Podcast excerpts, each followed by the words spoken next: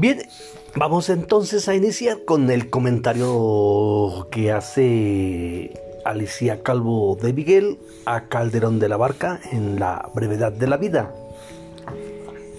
Estos que fueron pompa y alegría, despertando el albor de la mañana, a la tarde serán lástima vana, durmiendo en los trazos de la noche fría. Este matiz que el cielo desafía, iris listado de oro, nieve y grana, será escarmiento de la vida humana. Tanto se emprende en términos de un día. A florecer las cosas madrugaron y para envejecer florecieron. Cuna y sepulcro en un botón hallaron.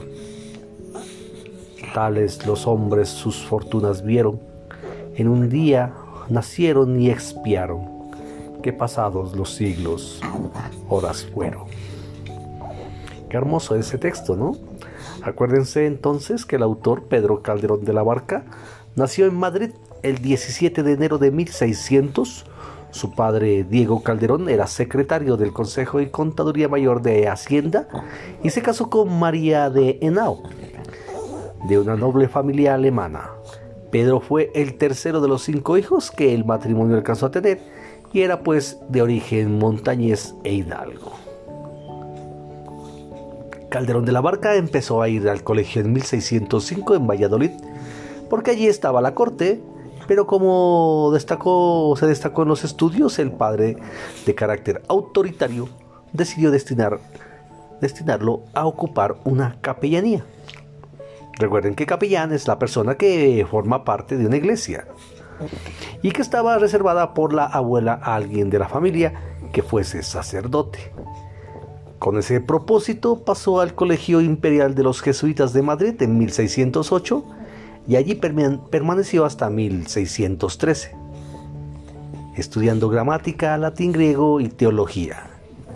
Cuando llevaba dos años estudiando en Madrid falleció su madre en 1610 y su padre se casó por segunda vez. Este hecho lo unió especialmente con sus dos hermanos José y Diego frente a su padre. Continuó la Universidad de Alcalá, donde estudió lógica y retórica y en 1615, al fallecer su padre, pasó a la Salamanca, donde se graduó de bachiller en Derecho Canónico y Civil y sin llegar a ordenarse como hubiera sido deseo de su padre. Importantísimo entonces hablar de la obra de Calderón de la Barca. Este soneto se desarrolla en una etapa literaria denominada el barroco. Habla sobre la vida de cómo pasa tan deprisa y qué rápido llega la muerte. Pertenece al género literario lírico porque habla sobre la vida y la muerte.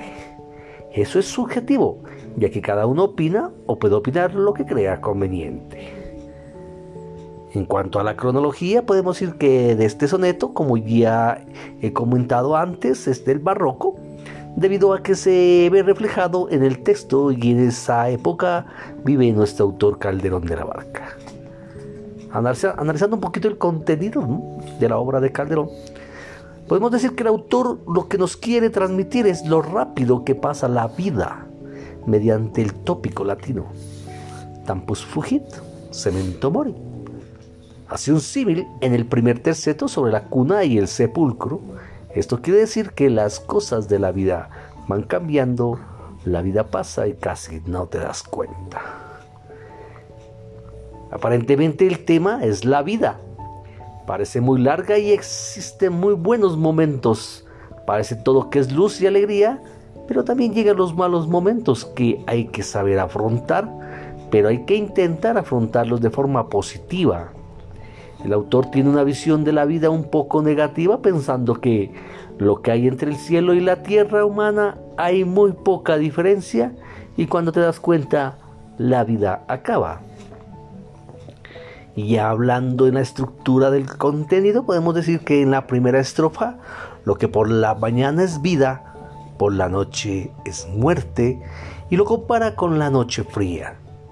En la segunda estrofa compara la vida humana con el día y la noche, las estaciones del año y cómo cambia todo tan deprisa, concretamente en un día.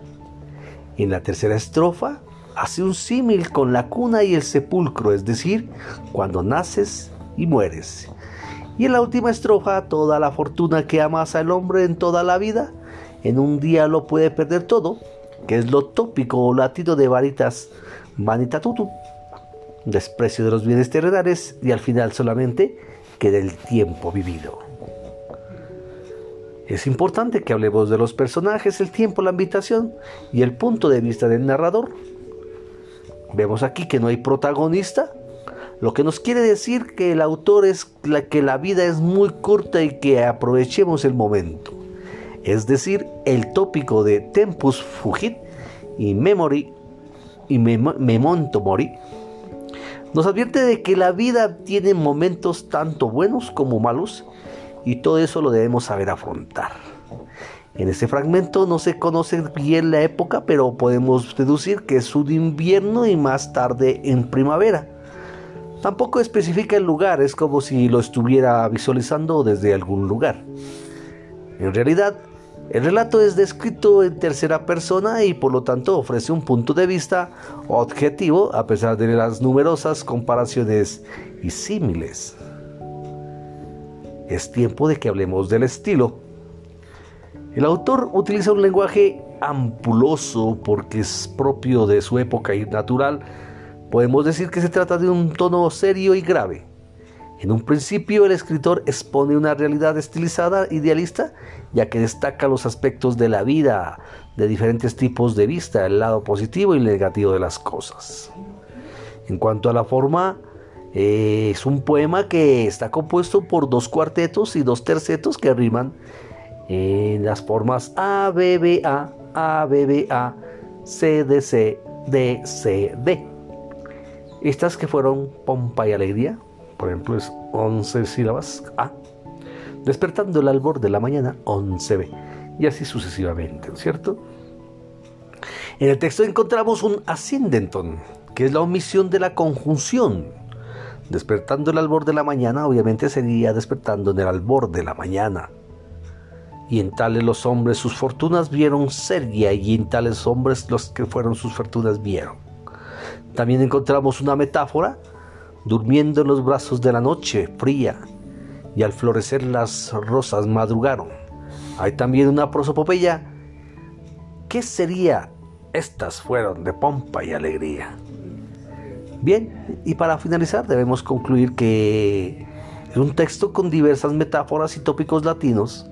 Eso es lo que, lo que le da frescura y viveza al texto. El tema que perdura es como bien dice el texto, es la brevedad de la vida, que es muy corta y que hay que aprovechar cada instante. El autor matiza muy bien los diferentes puntos de vista sobre un mismo tema. Bueno, este fue un pequeño y corto análisis de la obra y del autor Calderón de la Marca. Muchas gracias y hasta la próxima.